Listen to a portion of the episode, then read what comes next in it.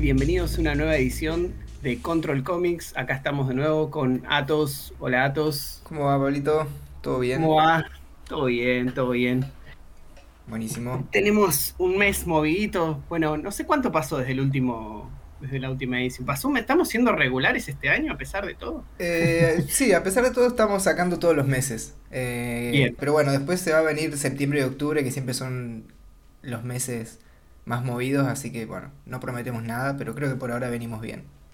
Sí, que hay que decir, a- aprovechando ya que nombraste septiembre octubre, para octubre vamos a estar feriando de nuevo. Por un lado en Sí. Buenos Aires, en la FED vamos a estar participando. Así es. eh, con nuestro uno de nuestro nuevo flamante título que es Me prometiste oscuridad Damián Connelly que está en este momento en preventa quedan unos poquitos días así que si no le pudieron echar un vistazo háganlo es el recopilatorio de de la serie Me prometiste oscuridad de Damián que salió en su momento en digital y después agregó muchas páginas y remasterizó un montón de cosas salió en Estados Unidos donde eh, le fue muy bien y bueno, y ahora lo vamos a tener en esta edición integral que viene con el chiche de un, de un póster. ¿Quién- Me quedé, perdón, dije chiche y dije, ¿quién dice chiche en 2020? Yo también me quedé pensando raro, ¿vos sabés?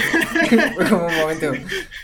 Momento retro, bueno, que le vamos a hacer? Uno tiene la No, pero sí, tiene. viene con este póster póster. A3. sí. Eh, viene con este póster y bueno, obviamente sabemos que mucha gente va escuchando los podcasts eh, a medida que van pu- pu- pudiendo, no siempre lo escuchan en cuanto sale. Eh, entonces, nada, de todas maneras el libro ya a partir de la segunda mitad de septiembre, la idea es que ya esté en todas las librerías del país en las cuales solemos estar y ojalá más. Así que va a estar, esperamos que, que sea el libro más fácil de encontrar de deriva. Y- Calculamos que lo va a hacer. sí, y, sí. y va a estar disponible ya a partir de septiembre y además, como vos decís, vamos a empezar a hacer un par de ferias. eh, la única que podemos decir eh, sin romper contratos e- e- es, es la de la Fed, pero, pero bueno, ya vamos a ir también comentando otras, otros- otras cositas. Y bueno, y además también de la preventa que salió en agosto, estuvimos como vamos a estar con todo, en todos los meses de este año, eh, con un nuevo capítulo de Efecto Malena que es nuestra nueva serie digital eh, con dibujos de Matías Chenzo y los guiones de Rodri Canesa. Eh, no sé, Pablito, si querías agregar algo de Efecto Malena. No, por, e- por eso es que nos pasó que, que- que se nos parece que fue hace más tiempo que salió el último podcast, porque entre el lanzamiento de una cosa y otra y fue bastante intenso Hmm. todo. Y, y bueno, y hablando de intenso, justamente el último eh, capítulo de Efecto Malena es, es donde se empiezan a caldear algunas cosas, así que es un buen momento para entrar. Los que se suscriban reciben eh, todo lo que salió hasta el momento y van a seguir recibiendo de ahí en adelante hasta que se complete eh, este, este arco, este primer Así arco. es. Y hablando de lanzamientos, otra, otra publicación que salió recientemente fue Dusco, de quien nos acompaña hoy, Pablo Pío. Bienvenido, Pablito. Gracias por sumarte. ¿Qué tal chicos? ¿Cómo están? Bien, muy bien. Todo bien, por Bien. suerte. Me alegro, me alegro. Yo estoy bien. Bueno, eh, como les decía, Evangelio. Entonces, Estuvimos hablando en la previa mal de Evangelio. Estuvieron muy a full. Yo, Sí. yo tengo que. Yo me hago a un lado porque no soy muy de Evangelion. Como que. Pero bueno. eh, voy oh, a. Dios mío, no. Pero me parece que es muy mal de mi parte, por ende voy a correrme a un lado y dejar que el podcast sea de Evangelion. Eh, pará, eh, ¿qué, qué número Control de Evangelion. Control, Eva- Control Evangelion, este es, es la nueva. Tenemos que hacer un opening entonces para Control Evangelion. Eh, Inserte, eh, ope- inserte opening ahora en el edit, ¿viste? Tipo, Control, control, control, Evangelion. eh, con- Este, co- para, ¿qué número de capítulo es? ¿32, El 33? 32. el 32. Ok, lo vamos a nombrar como están nombrando las de Evangelion. Esto es 32, 2 puntos, 33 más 1.0, que son los nombres más complicados del planeta, que es lo que hace Hideaki Anno con estas cosas. Eh, Título, no estás solo. You are not alone. You're not, eh, y, y- y un paréntesis ahí. que es Paréntesis, como, es como. Hacela fácil. es- está bien. Yo, es Evangelion, es todo complejo, es todo solución final, jugo Fanta, este, depresión, tristeza, gente de 14 años, uno no entendiendo cómo carajo la gente sigue eligiendo vivir en Japón cuando es el lugar donde caen todos los ángeles. Es como, no, no, no se entiende. Hideaki Anno, ayuda, por favor. en fin, por eso vos para, para remediarlo, Pablo, trajiste esta divertida comedia alegre que es Dusko.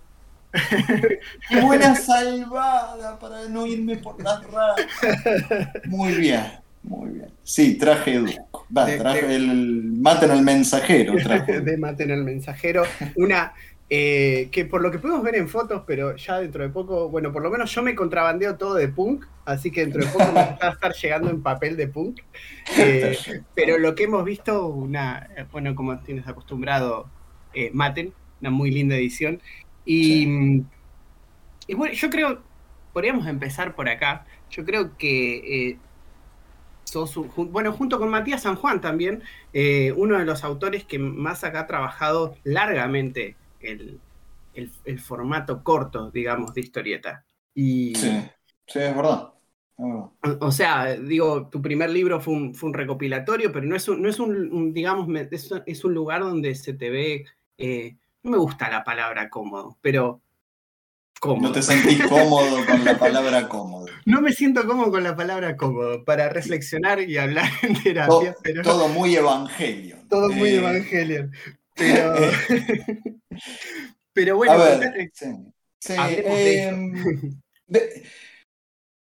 a, mí me, a mí me encantan las historietas cortas. Este, hay, hay como varias ventajas. Este, con el laburo de historia, eh, no dedicarse, ¿no? pero pasar un tiempo con eh, laburando historias cortas. Uno es que eh, podés experimentar todo lo que quieras. No es que yo soy la persona más experimental del planeta ni nada por el estilo, este, pero podés, no, a ver, no es tan extenso el compromiso con el género, con las decisiones que tomás eh, en una historia corta como lo pueden ser en, una novela gráfica, ¿no? Este, donde, viste, mínimo 64 páginas, 96, que ya al menos para mí es como un año, y si no más, este, tiende a ser más, de, de, laburo, ¿no? Este, son narrativas un poco más largas, un poco, no, bastante más largas y eso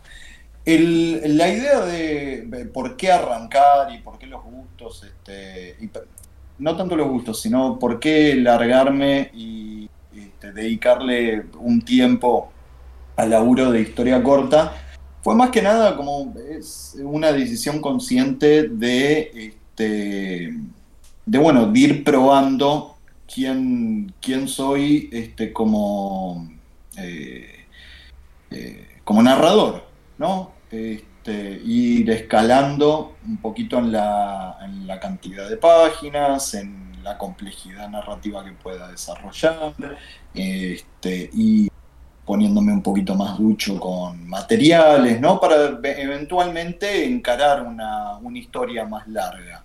Dejando eso de lado, eh, en cuanto a gustos personales, este, me encanta la, la modalidad historia corta. Este, tengo tengo como más, más leídas más historias cortas que, que novela gráfica o álbum y esas cosas. En general, ¿no? Este, porque mismo en la literatura, en libro de texto, y eso tiendo, tiendo a gravitar, ¿no? Un poquito más a, a, historia corta o ensayo. Me, gusta ese tipo de, de manera de, de laburar. Este, y como les decía al principio, me parece que para, eh, eh, para los autores, que es como, es re liberador, eh, en el sentido de que este, no, no, no es mucho el compromiso de tiempo y, y nada, si, si, si no la pegaste o si no te salió genial una historia, una historieta, es como que al mes siguiente podés arrancar otra. No es que tenés que. insisto, no es que te tenés que comprometer un año, dos, cinco este, a, otra cosa. Y, y acá, no sé si calculo que coincidirán conmigo, no, no es muy popular el formato serie acá. No, no recuerdo la última vez que hubo como una serie. O sea, podemos, contamos como serie las tiras de los diarios. Hmm. no creo, este, pero, pero, es verdad que no. Porque no hay un, continuo de desarrollo dramático por ahí, en ese caso. Sí, sí, creo que también este, la, cuestión, eh, la realidad, la realidad económica del país, viste, tampoco eh, este, ayuda a que una persona este, pueda proyectar una serie en el tiempo. Digo, si mal no me equivoco, creo que las series se acabaron en el alrededor del 2001, digo. En eh, mitad de los 90 estaba, estaba Cazador, viste, después estaba Cuatro Segundos, que estoy, sacando ahí como este, ideas, ¿no? ideas no, este, como las cosas que me acuerdo. Eh, de, serie serie que haya sobrevivido más de dos números, digo. Este, cuatro segundos igual duró siete y después, viste, es como... Nada. Y fue como, fue como algo medio excepcional. Che, me, me, me, llama mucha atención, justo trajiste cuatro segundos, porque una, hago una, un paréntesis de algo personal. Pablo y yo estudiamos en el mismo lugar en distintos turnos, no nos cruzamos de casualidad, creo que hasta por la misma época. Con el, uno de los dibujantes con el que estudiábamos era Feli, Feliciano García de, de, de, de cuatro segundos, justamente. De cuatro segundos, tal cual. Eh, eh, yo arranqué al, eh, ¿qué fue? En el 2000, tenía 14 años cuando arranqué el taller. Este, ¿Qué ibas? ¿Vos, ¿Vos, también ibas los sábados, pero vos ibas ¿qué, al, primer turno o al segundo? Yo creo que iba al segundo, al de 12 a, 4, claro. Tal cual. Como, venía de provincia, eh, como nada, me quedaba, como que llegar a las 11 era como demasiado para mí. Era en un toque. Desde la mañana. no, no, más vale, más vale. Ya bastante que hay que levantarse, había que levantarse temprano para ir a la secundaria este, va a la escuela, digo, no, no, no, no jodamos los sábados. Olvídate, Nunca no. Qué, qué flashero. ¿Sabés quién iba también al mismo, mismo horario que yo?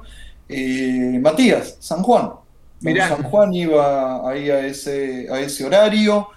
Antes de. bueno, en el mismo horario también iba eh, Silvio, Silvio Daniel Kiko. Este, y fue durante un par de tiempo. Eh, Brian Hanches este, estuvo. Ah, pasamos un montón. Pasaron, pasaron más, sí, más gente de. Eh, que vamos, en, y. ¿Qué más? Pará.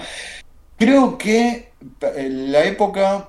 En la época en la que estamos hablando es cuando el taller estaba ahí en Sáenz Peña. O sea, el taller era. Acá ahí nomás del, del, Congreso, sí, sí. Tal cual. El taller lo daba Pierre en ese momento, Pierre Brito y Feliciano García Sechín. sí, y al mismo tiempo, ese, lugar era muy flashero cuando vos tenías 14 años, porque además también eh, estaba eh, Alejo Valdearena, que era guionista, estaban los que dibujaban Nanita, la hija del verdugo, que daban un taller pero de ilustración. Sí, eh, sí. Y, vos llegabas y entre cursos y entre un, taller y otro, vos entrabas a esa casa enorme que, que, en cada lugar estaban trabajando en algo distinto, traían los originales, o sea, creo que además del, de lo que aprendías del taller mismo, también era como muy, te cargaba de, hambre de esas cosas, todo eso. Era hermoso, era hermoso, Me, encanta, me encantaba, a mí me, me recontra salvaron los sábados del taller. Este, porque digo, a ver, yo fui una secundaria donde no podía hablar no porque me cagaban a trompadas ni nada por el estilo, este, pero, viste, es como que no podía, habían ciertas cosas, ciertas, como, ¿cómo decirlo? Como eh, picazones, ¿no? Este, ciertas picazones eh, artísticas, son más que artísticas culturales y todo que eh, me resultaba como súper complejo compartirlas con, con la gente de la escuela. Este, eh, Sí, creo que eh, ese, ambiente de esa época al de ahora se renota la diferencia de cómo, cómo fue avanzando en la sociedad la historieta. hoy me em, parece en comparación. Eh, pero a ver, no es que me moría de hablar de Thor y de Capitán América con, la gente, ¿no? Este, de hecho, todo lo contrario, ¿no? me, chupan cinco huevos, pero era, era también esta cuestión de. Yo fui a una, una escuela, eh, yo toda mi vida viví en el barrio de Caballito. Este, y la gente de la escuela Ay, va a sonar, justo que traíamos Evangelion a colación, va a sonar re sin Shikari, boludo, todo esto. Pero era como que, eh, sentía como que este, no salían del, barrio de Caballito. Y para mí también era como para expandir mis horizontes, bla, bla, bla. Este, e, era, primero y principal era, viajaba solo este, hasta, hasta Congreso, cosa que empezó a ampliar mi mundo. Porque la escuela a la que iba eh, quedaba como a 15, 20 cuadras de, donde vivía. Este, entonces, y, la gente de la escuela vivía también, como en un radio de. Claro, era una forma de cambiar el, escenario y conocer. Y también, si después andabas por ahí, ibas a las comiquerías, empezás a, a recorrer otro espacio, digamos. Sí, sí, sí. Este, era, era tal cual, vos, decías que, te, ibas desde Conurbano, ¿de qué zona te ibas? Y Boulogne, en San Isidro, tenía como un tramo. ¿Sabes lo que era para mí este, conocer gente que de, fuera de Caballito? Este, era como, este, era toda una experiencia y habían habían gente de, todos lados, era bastante tremendo eso. Y después, bueno, era no era solo ir a, aprender dibujo con, eh, con Pierre y con Feliciano, que eran como dos capos totales, que este, en ese momento los veía como, eh, sobre todo a Pierre, viste, que, que siempre fue súper fachero y canchero y todo, era como ver no sé, como no, quizás medio exagerado tirarle como rockstar, pero sí, sí, sí, a esa edad. Pero tenías, aparte, en ese momento, en el momento en el que íbamos, estaba eh, era re popular la antología esta ultra.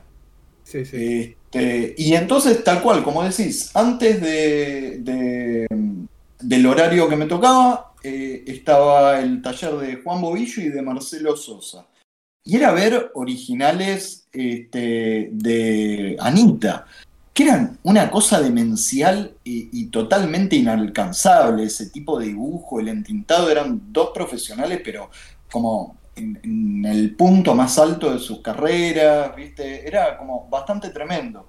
Dicho sea de paso, ahí es cuando lo vi de refilón en el taller a Fede Pasos, a, que, artista que admiro y envidio, este, eh, pero enormemente. Y era, y era verlo, ver los originales del chabón cuando tenía, no sé, 16, 17 años, que eran ya como, Dios mío, dame tu mano, chabón. Como, si ya es tremendo ahora, imagínate en esa época.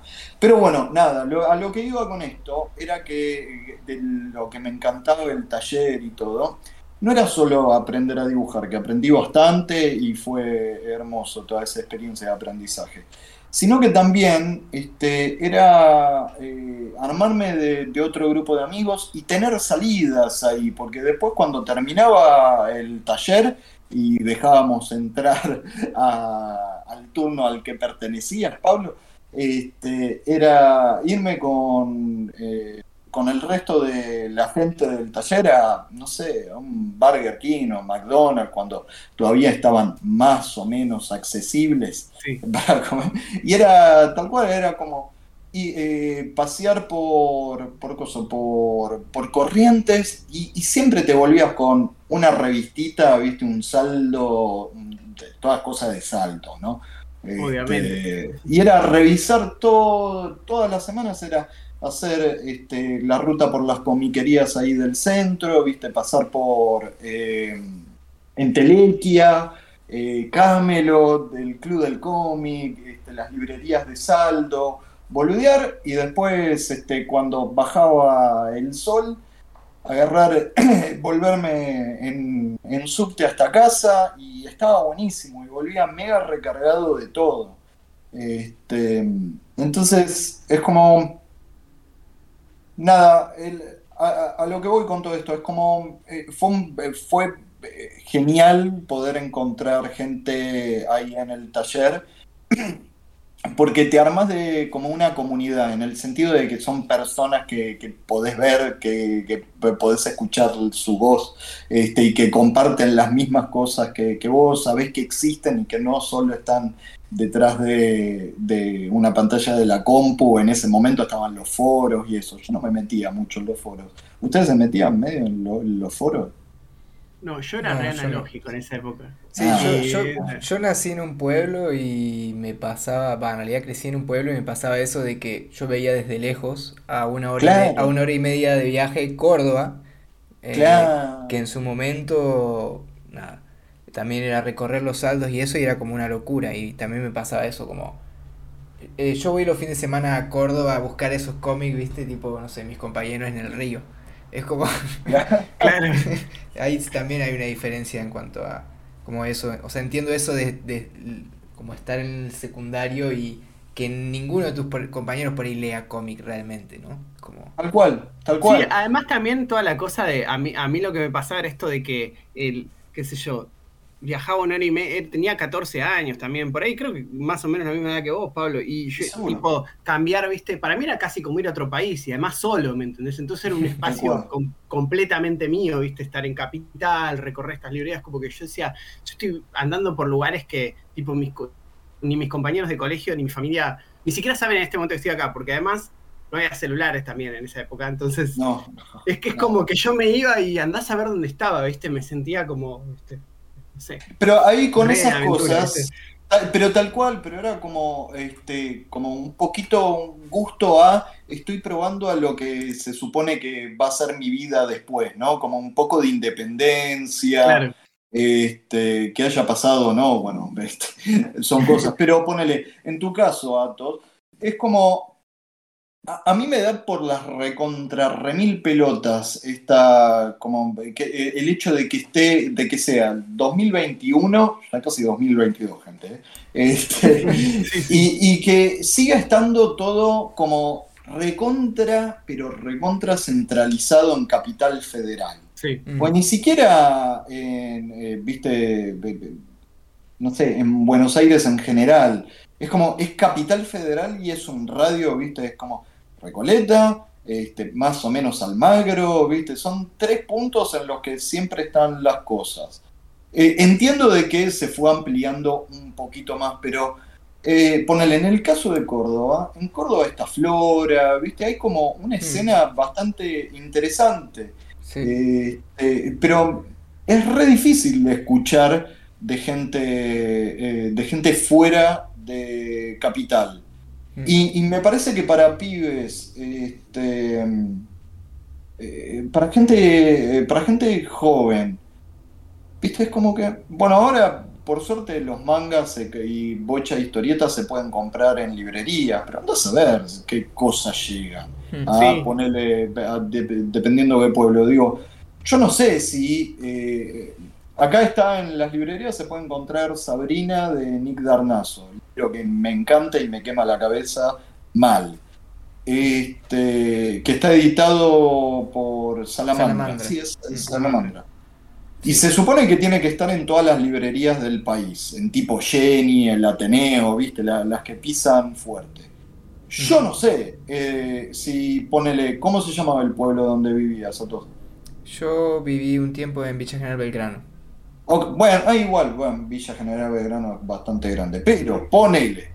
Este, yo no sé si está Sabrina de Darnazo ahí. Sí, no, o sea, ahora yo me fui, de, o sea, yo en general en la última parte de mi secundaria no viví más ahí, eh, viví literalmente en el medio de la nada, en el campo. Ah, eh, o sea que ahí sí era conseguir historietas, era ya pedir a la, comiquería de acá de Córdoba y que me los mande por correo. Eh, pero antes de eso, voy a dejar que pase la moto, que seguro ustedes no la escuchan, pero yo sí. Y, la y por ende, si yo la escucho la grabación, sí.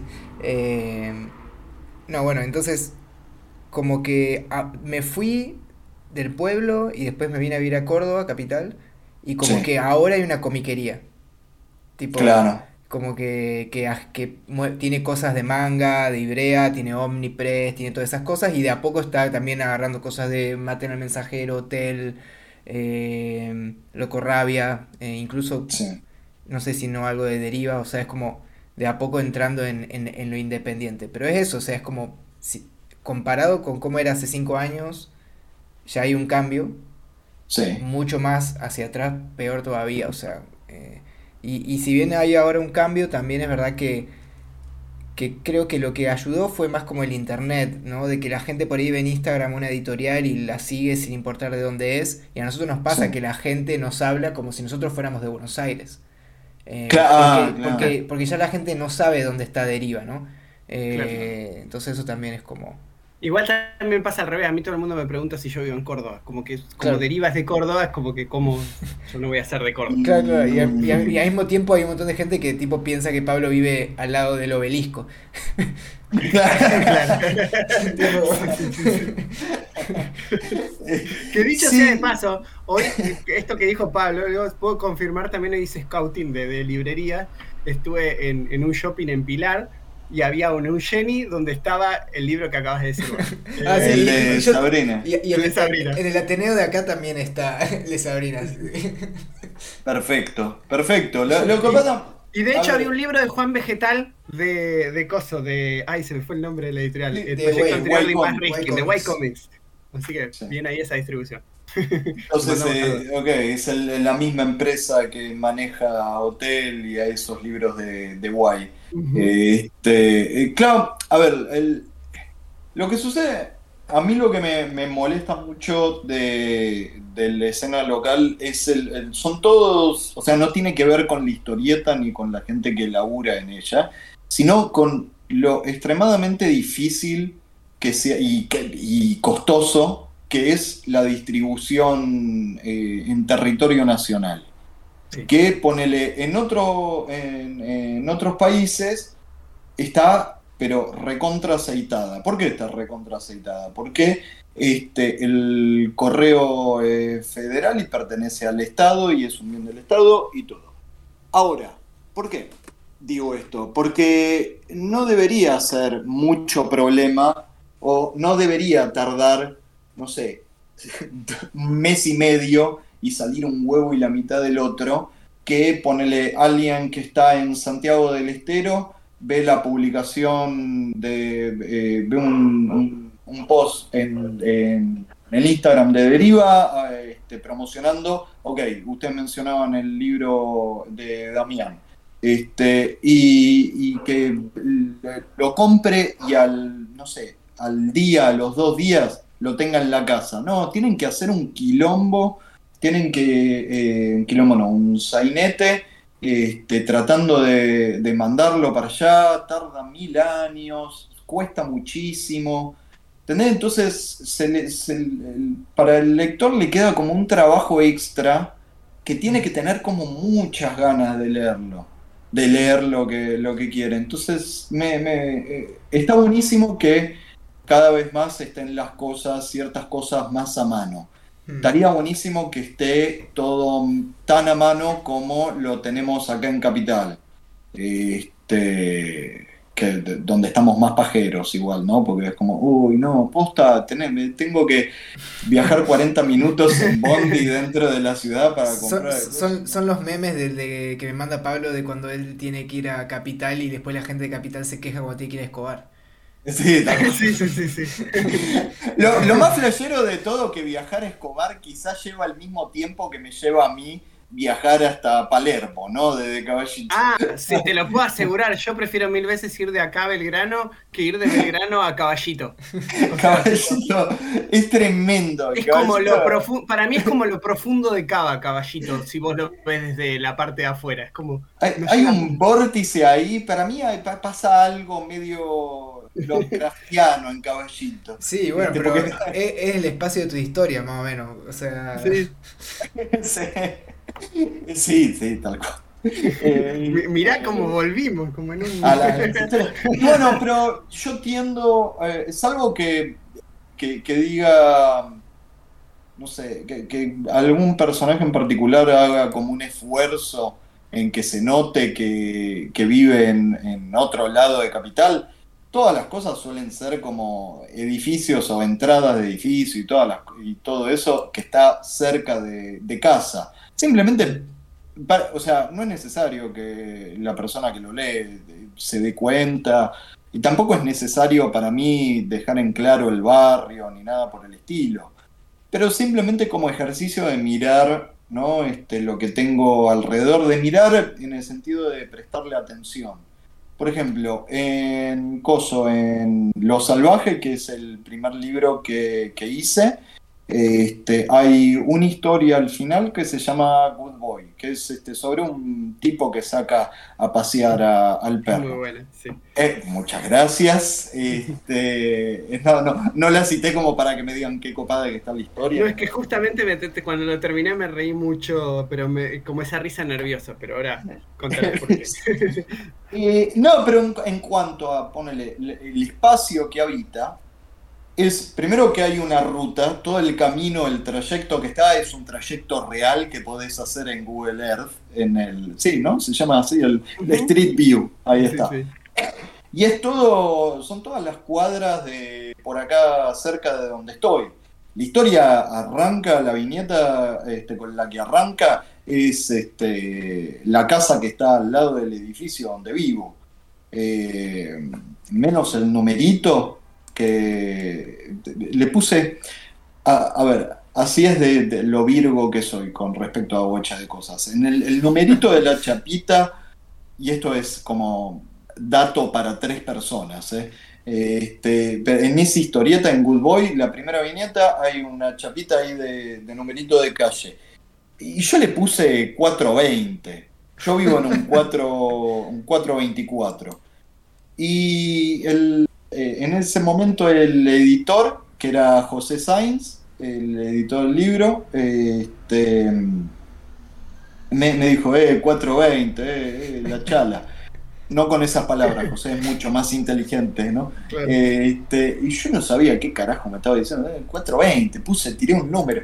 Y después me vengo a enterar de que 420 es como la hora, la hora de fumar o algo así. Sí, es como re, que es como, Aparte pasó hace cinco años eso, ¿viste? Ya estaba grande como para saber esas cosas.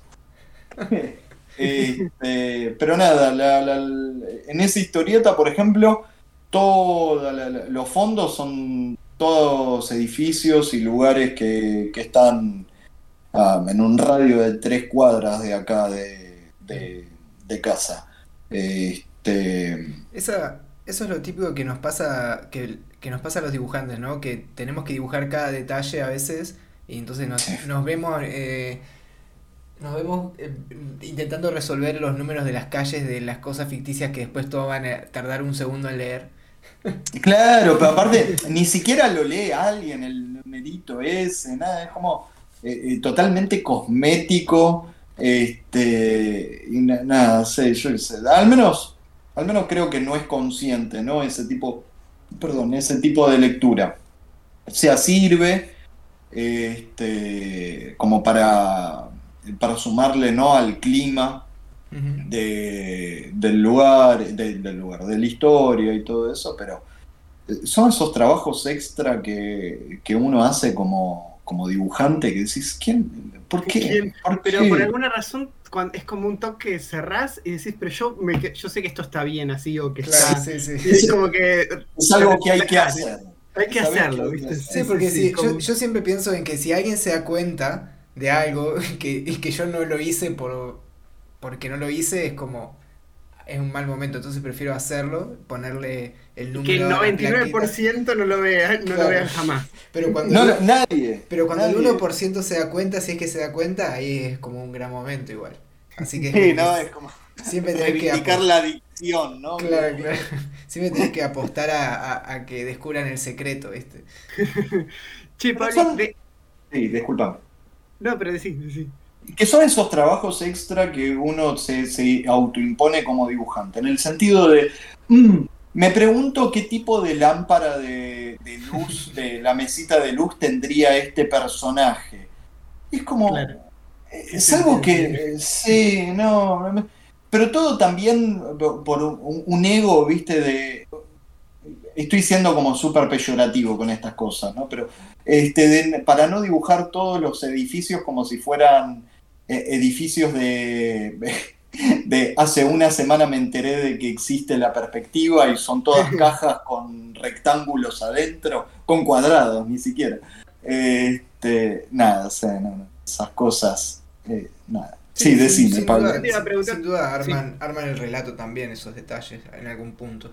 Para nosotros es, como... es, para que nos lo creamos nosotros mismos, más que nada. Sí, yo, yo, creo que es eso, para que sea verídico y además que a veces si vos le das consistencia para vos, es más fácil que a vos te lleve a lo siguiente. Hmm. Me parece, ¿no? Como que para vos está vivo eso, entonces es más fácil para vos moverte de ahí a la siguiente cosa que, se sienta real para el relato, digamos. Está claro, sí, si no, viste, yo creo que ponele. Y si le sacás los fondos a Kira y medio que. No, no es que pierde el impacto y todo eso, pero pierde totalmente, ¿no? Pero. Sí, como el algo del ánimo, digamos. Claro, construíme, construime un mundo, ¿no? Este. Admiro totalmente a la gente que sabe depender de todas estas cosas, ¿no? Y creo que eventualmente hay bocha de dibujantes que llegan como a esa altura de, decir, eh, de, de tener la confianza suficiente en su trabajo como para no sobrecargar las viñetas de información. Hmm. Este, caso de ponerle, eh, a mí me gusta mucho Jaime Hernández de Logan Rockets. este, y vos ves la progresión de Jaime Hernández y es como que se va poniendo cada vez más fino, más, este, más tofiano, más Alex Toth, en el sentido de que no es necesario en, que en todas las viñetas haya un fondo. Ya entendemos dónde está. Este, cuando antes, bueno, era como súper detallado todo. Súper detallado en el sentido de que mucho fondo, todo fondo y todas esas cosas. Eh, es un, digo, es un balance bastante, bastante particular con el que tenemos que lidiar eh, como dibujantes para esto, ¿no? Este, porque también al lector le tenés que dar como un, sentido de dónde está, ¿no? Este, en cuanto espacialmente hablando. Sí, en, este tipo de narrativas, digo, ¿eh? porque si no está la onda más copy, este, de, sin fondo todo, ni siquiera sin, sin eh, bordes las viñetas, ¿Viste? No, no, no, hay, no hay una regla estricta para, las historietas. Sí, que yo creo que también tiene que ver con, ¿no? con, cómo es el vínculo de, ese espacio con, los personajes, ¿no? A veces, y a veces también es recordárselo no tanto por una cuestión funcional, sino por una cuestión de, del ánimo, incluso la luminosidad de la escena, el espacio, qué sé yo, un, muro, una pared de, de que estoy ojeando justo lo salvaje, a la par, eh, una pared de ladrillos no es lo mismo por ahí que el parque, para eso, el marco de, una, de una escena a nivel dramático. Y yo por eso te quería preguntar también eh, la elección, digamos, de, estos escenarios que, como, que es muy recurrente, que son claramente muy, muy urbanos, de zonas de, edificios y todo eso, es, ¿tiene que ver con, este ejercicio de observación o es deliberado también desde desde lo que te interesa desde lo dramático? Em, hay, hay una cuestión dramática ahí, digo, el tema de que están, la, la mayoría, digo, ¿no? Este, de los personajes con los que laburo es como esta, esta cuestión de siempre, como mucho, hay mucho ladrillo, muy encerrado, hace al clima, inconscientemente hablando, ¿no? Este, hace al clima de la mayoría de las cosas que quiero o, que estoy contando, al menos en, este momento, ¿no? Que estuve contando. Eh, por otro lado está la decisión de, eh, de, poner a los personajes en un espacio que conozco, porque estoy hablando de gente eh, que, que, siento que conozco, porque digo, es todo, eh, la mayoría de las historias, sobre todo ahí en Lo Salvaje, están en Capital. No, no, no hay ninguna que se vaya a, siquiera eh, San Martín, ¿entendés? este, eh, este, está todo como en, una zona súper, pero súper urbanizada. Este, porque es la zona que conozco, que más conozco, donde no sé si decir que me siento cómodo, pero que, eh, que siento que no estoy mintiendo, donde siento que estoy siendo más honesto con las cosas, con mis, entre comillas, verdades, ¿no? Suena re como el orto eso, ¿no? Pero bueno.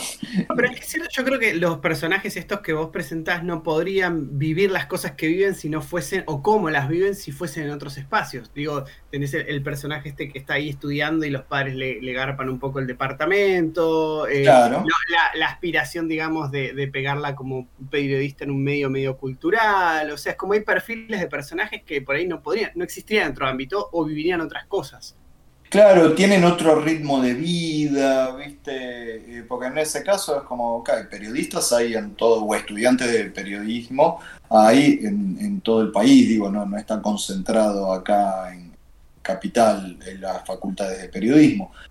Pero es diferente, en el sentido de que es otro tipo, ese personaje en particular, estaba como encerrado de diferente manera, porque después empieza como a armar, como toda una serie de narrativas, digo, a ver si tengo como de deschavar cositas ahí de esa historia, no es este, de casualidad que es periodista y empieza como a, a, armar narrativas y a doblar ciertas verdades, ¿no? Este, o a reformular ciertas verdades. Este, eh, digo, y el hecho de que cómo construí eh, digo, el, flaco ese, el personaje ese, vive en un monoambiente, como muy monoambiente, muy monoambiente.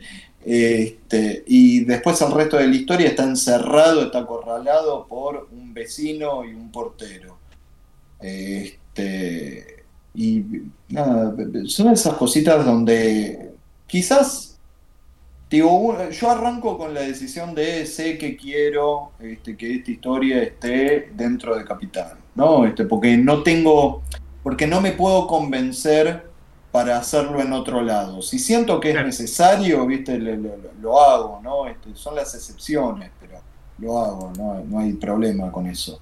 Este, ¿A qué iba con todo esto? Ah, y después, entonces, parto desde esa decisión porque digo, si no tengo si no hay otro porqué, si no hay un, un porqué importante para ponerlo en otro lado, y las historias que voy a hacer van a estar todas dentro de Capital. Me resulta más fácil sacar referencia y tener punto de cómo es el tipo de vida o el tipo de gente o cómo se habla acá en Capital en diferencias a, otras cosas, este, a otras cosas, a otros lugares.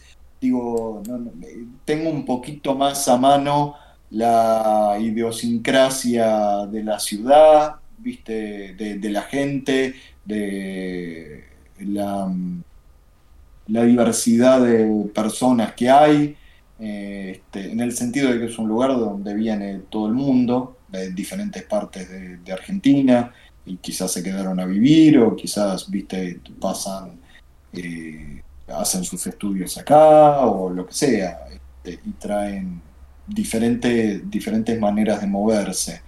Que es lo, una de las cosas que sucede, ponerle en la primera historia de Dusko.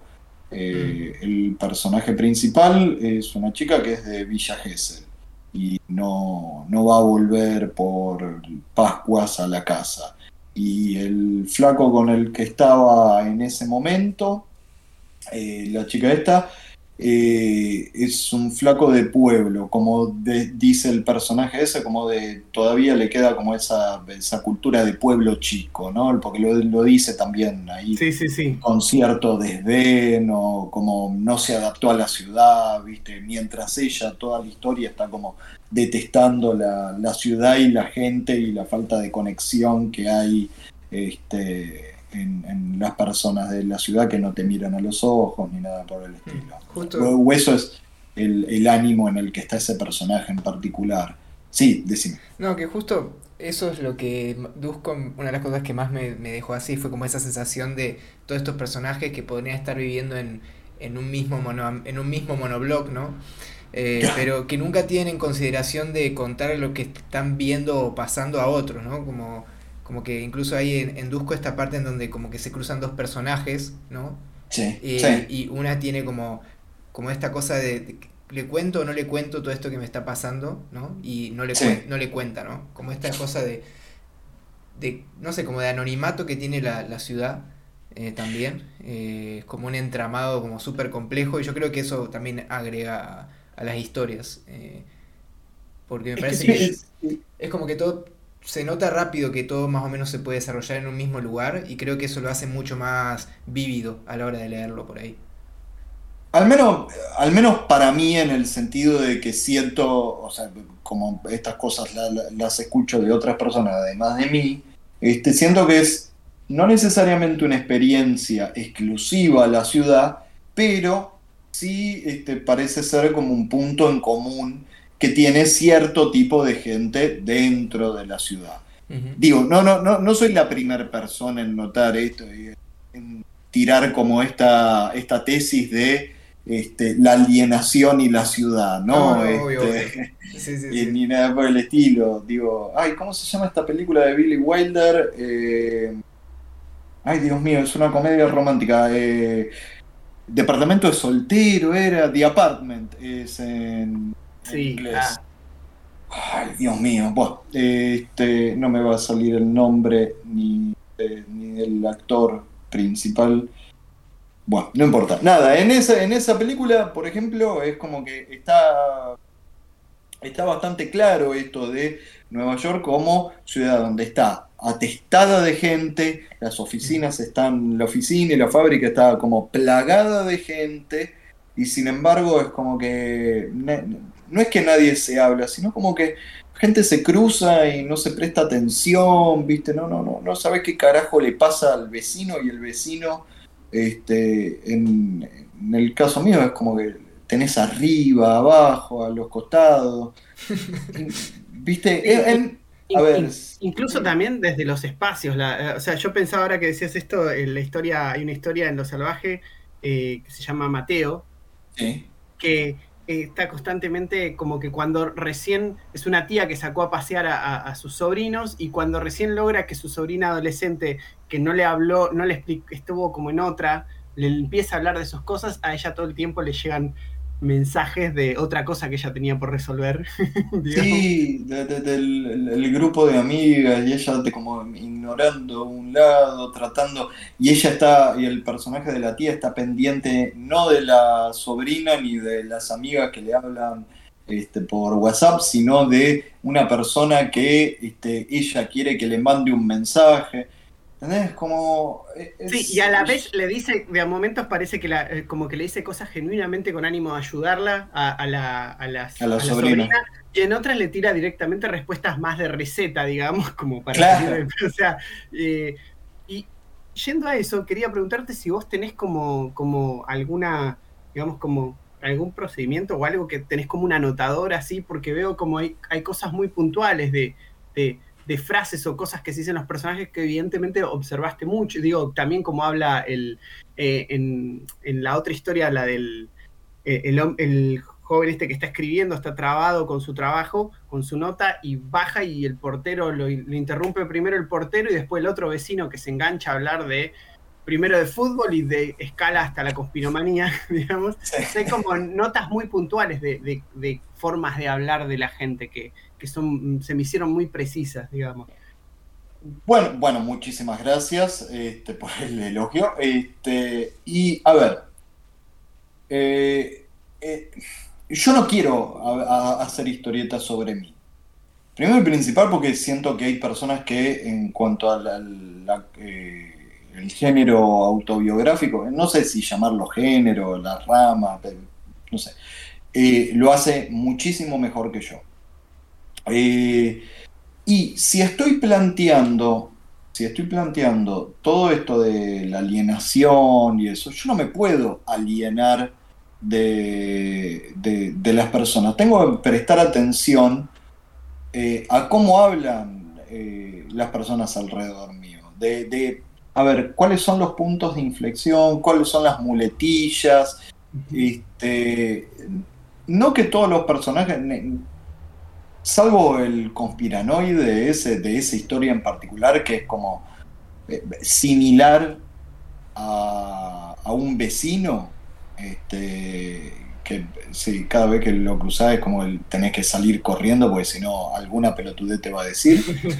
este, el resto de los personajes como se supone que todo esto es como ejercicio de, de ¿cómo decirlo? De empatía. Claro. Eh, entonces, ninguno de los personajes soy yo y tengo que hacer un esfuerzo particular, que es esfuerzo, un trabajo este, particular este, para que no suenen como yo. No, no, no es que soy yo hablándome a mí mismo o hablándole a otra persona ni nada por el estilo. Eh, eh, es como, eh, a ver, sí tengo un anotador donde si hay alguna frase que he escuchado en la radio o alguna manera de decir algo este, que me llama la atención, la dejo anotada. Este, como para ver si la puedo usar en algún personaje, en alguna historia. Lo mismo para encuentros con personas. Este, pero después eh, lo otro es como, honestamente, es como ejercicio de, escritura, ¿no? Como eh, tratar de, mismo en la manera de hablar, de separar eh, las personalidades de los personajes. Este, sí, y mismo también, no sé cómo será en tu caso, Pablo, pero también uno cuando se tiene que poner a escribir, ¿no? Bueno, me tengo que poner a escribir, ahí van surgiendo muchas cosas que por ahí también te vas acordando. Eh, que estaban ahí. Tampoco no todo tiene que estar anotado, pero. ¿No? No sé, yo lo veo así, pero siempre hay algo que por ahí sí lo anotas. Eh, como anoto. Una anécdota o algo así, ¿no? Ah, a mí me pasa. Sí, no, no, eso con respecto a anécdotas es como que creo que son, son pocas las historias que, que las saqué la saqué de, de, de, cero. ¿no? Siempre hay como una anécdota o que me pasó o que me contaron, o que escuché, o lo que sea, que no sirve, eh, no sirve para traerla de manera literal, sino como un disparador. Después la voy trabajando, ¿viste? Le cambio dos millones de cosas. A ver, en esta, en esta historia de, el pibe que sale a comprar cigarrillos y, lo acorrala el portero y el conspiranoide. Eso me pasó en el sentido de que estaba trabajando, era la noche, se me acabaron los cigarrillos, bajé este, con, cara de culo al, kiosco, en dirección al kiosco, a ir a comprar cigarrillos. Y, me agarró el portero del edificio en ese momento, hablamos dos segundos y se colgó el chabón este, que, este y tiró dos boludeces ahí de, lo, de, de algo de los aliens y eso. Y ahí pasó, ¿no? Era. Porque la sensación es algo.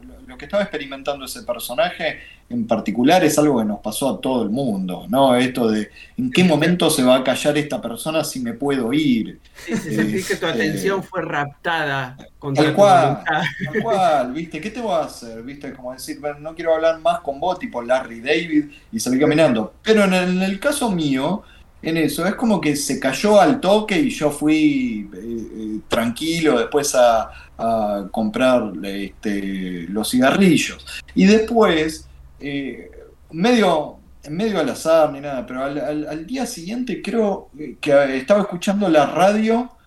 Este, perdón, cuando volví a comprar cigarrillos anoté toda esa situación y eso, viste, como algo peculiar, ¿no? Como para ver qué, qué podía salir de ahí, si es que salía algo. Y al, día siguiente este, estaba, estaba escuchando la radio y le estaban haciendo como una entrevista, ¿no? creo que era Lito Nevia, no me acuerdo si era Lito Nevia o Nito Mestre. Y, la cosa es que el chabón empezó a flashear eh, ay, ¿cómo se llaman los hombres lagarto? reptilianos, los reptilianos. Los reptilianos. Yo me quedé como, dale, boludo, estás, te, está escuchando bocha de gente. Y me causó gracia, ¿viste? Igual el, el- el músico es, es un ser que está muy al pedo, ¿no? Sobre todo el músico que tiene plata. Entonces tiene todo el día para darse vueltas por YouTube y flashear cualquier pelotudez, ¿no? No, te- o sea, cada dos por tres, ponele, eh, hace un tiempo también escuché eh, a... eh, ¿Cómo se llama el cantante de carajo? ¿Corbata era? ¿Se llama? Ay, no, ni idea. Ni idea. Bueno, el cantante de carajo, cantante carajo. Nos mataste. el cantante de carajo que en mitad de una nota empezó a hablar de el nuevo orden. Yo dije, boludo, es como... Y el chabón decía, no, boludo, es verdad, aposta, yo hice la investigación, después te mando los videos de YouTube. Después te mando los videos de YouTube, es hermoso, boludo. es. Eh, Es como. Son, viste, lo- los que aprenden historia con video de YouTube, ¿no? Es Este, encontrás cada cosa en YouTube. Eh, entonces, nada, me, me empezó. eh, Yo, honestamente, antes de eso, con- eh, que esto pasó, eh, sí, cuando estaba Argentina, eh, que la- el- yo soy cero fútbol, ¿no? Pero el mundial que salimos segundos, que perdimos contra Alemania. Sí, Eh, sí. ¿Cuándo fue? ¿2014 fue? 2014. 2014. Ni Bueno, el- el- ahí el 2014 no estaba como muy ducho en cuanto a las teorías conspirativas. Ahora están como Claro. mega populares por todos lados. ¿no? Digamos que dentro de, ese dentro, momento- dentro de las teorías conspirativas tu vecino era un adelantado de la época, digamos. Claro. Después, chabón, las cosas que me ha tirado después con, eh, con el Ara San Juan. eh, Oh. eh, no, bro, era como. Tenés que hacer el volumen paz. 2 de eso. Estoy, estoy en la carnicería y el chabón se me acerca y de la nada, ¿viste? Empieza a hablar de no, no. Bueno, Acá eso, sabes lo que pasó, ¿no? Sabes lo que estaban transportando ahí, ¿no? No, yo te explico. Y es como, ay, por Dios, tierra, tragame. Esos momentos de, de tierra tragame son como te sacan de son lo- los que te sacan de, de- del lugar de confort en la- el que te pone como la ciudad, ¿no? Como que no sabes dónde meterte. Pero eso es muy. A mí me pasó de, de, de- Yo viví una sola vez en edificio. Y es como que al principio me parecía bastante piola. Y después estaba harto de cruzarme gente en el palier. Y verme involucrado en situaciones con gente en la entrada del edificio. ¿Me entendés? Sí. Esto del vecino, o sea, yo acá agarré cuando le dice, y a estos animales nos lo vamos a coger. Es como, Claro. ¿viste? Cuando alguien cae con algo que vos decís, tipo, da vergüenza, no querés que te asocien con que estás relacionado con esa conversación, pero a la vez el vecino está gritando. vos Tal cual. Es Tal como- cual. Bueno, en el edificio que, que vivo yo eh, hay mucha gente grande. Y siempre fueron como desde el, el edificio, como bueno, hay mucha gente grave, eh, o sea, mucha gente grande que puede estar grave, Grave. Si, llega- si le llega a agarrar COVID. Entonces, tengamos respeto para el ascensor. Si hay una persona mayor, no nos, suma- no nos subamos. Esto dijeron desde, no sé, la gente del edificio, ¿no? Entonces, bueno, joya. Sí. El otro día me pasó, después de dos años, que un señor que se ve que iba arriba mío, eh, se subió conmigo al, al- al ascensor y yo digo, bueno, me subo en el próximo. Y el señor me dice, no, no, no hay problema. Y, me, y, bajando me pregunta, ¿por qué en el próximo? No, porque hay alguna gente grande que, que por ahí prefiere que no me suba, bla, bla. Y el chavo me responde, son todos unos pelotudos. Tipo, no sé, yo me quedé como de cara, tipo como situación incómoda, viejo el chabón como diciéndome, tipo como... ¿Sabes la, la que me pasaba mucho a mí en, en una época donde estaba hace mil años, estaba un poquito más dulce de guita, en realidad donde le sacaba guita a mis viejos, ¿no? Este, eh, viajaba mucho en remis, este, porque tenía que ir como hasta San Martín, re seguido. Y, y- y estar, viste, taxi, remis, Uh, en sí. mi vida me tomé un Uber ni nada, pero estás como, sos, te secuestró. Y de, y de lo que poronga sea que te quiera hablar eh, eh, la persona que está manejando, que suele ser un chabón, este, es como se, se habla de eso. A mí me tocó un ex policía este, que se morfó, se morfó un balazo en, en- ay, ¿dónde había, dónde me había, en el barrio de donde se crió Tevez. Puta madre. eh, Eh, fuerte Apache. en Fuerte Apache, ahí está, estaba haciendo un procedimiento y se morfó una bala. Este, y el mismo policía, este, cuando estábamos llegando como a, a mi casa, este, me empezó a hablar de enanos y que existían. Pero no, no, tipo gnomos. No, Claro, digamos, claro, claro. olvídate, existen, existen. Me tuvo media hora con el auto parado y yo con, No. viste, el billete ahí es como, déjame en paz, boludo, me- me- la puta que te parió, por favor. Bueno, Eh, Sí, pero esa a mí, yo creo que los taxistas tuvieron, los taxistas y los remiseros, es como que encima tuvieron, antes de ser taxistas remiseros, transitaron por varios oficios, trabajos, lugares, y, y- y tienen como una historia que a, a mí me acaba de, todo esto que decís vos me acaba de pasar recién. Me tomé un remis desde Pilar hasta donde estoy viviendo ahora en Escobar. Y, Sí. y me secuestró la conversación de que el tipo había vivido en, en Brasil años y volvió a la Argentina. A mí no me había tocado. la- yo las últimas tres eh, crisis no me las comí y es la primera vez que me toca. Y bueno, la verdad que en otros lados las cosas prenden y acá hagas lo que hagas y así. Y Bueno, entré en boludo. entré- Esa es la típica, esa es la 40 típica de repente te das cuenta que, que te está llevando a un milico más o menos. Eh, Eso, ¿viste? bueno, que suele, que suele ser, ¿no? La, la inclinación Y encima, política de todos los que manejan, todas las Bueno, y encima atrás el del volante. paisaje alternaba, era absoluta, el paisaje mientras tanto alternaba, si vos recorres, como que es medio ruta, ¿viste? Entonces, vas de, de barrios como muy precarios, barrios cerrados, eh, ¿cómo se llama? Em, predios absolutamente vacíos, donde por ahí en algún momento había una quinta, ¿viste? Y cosas Sí. así, aserraderos, y era todo como, eso le daba todo un halo muy surreal a toda la conversación. Pasa. Está, pero, a ver, este, ponele, con esos datos, con esas cosas, uno puede hacer algo. Podés escribir como una historia con eso, porque tenés todo el material. Pero digo, no vas a escribir eh, la, la charla que, que tuvieron o el monólogo, parece más, ¿no? Este, que, tuvo el, el- el remisero como, como este, real, eh, real no, como palabra por palabra. Hmm. Digo, hay el palabra por palabra en cuanto a esta idea de mantener cierto tipo de realismo, entre mil comillas, como no está dado por No. la veracidad con el hecho en sí, sino con la sensación y el contexto, o la, la sensación del contexto en ese momento. Este, porque si vos a eso, este, ponele, le insertás un personaje este, que, ponele, el que esté el pasajero, que haya estado como, no sé, esté pasando por un pésimo momento, el tono de la historia va a ser otro.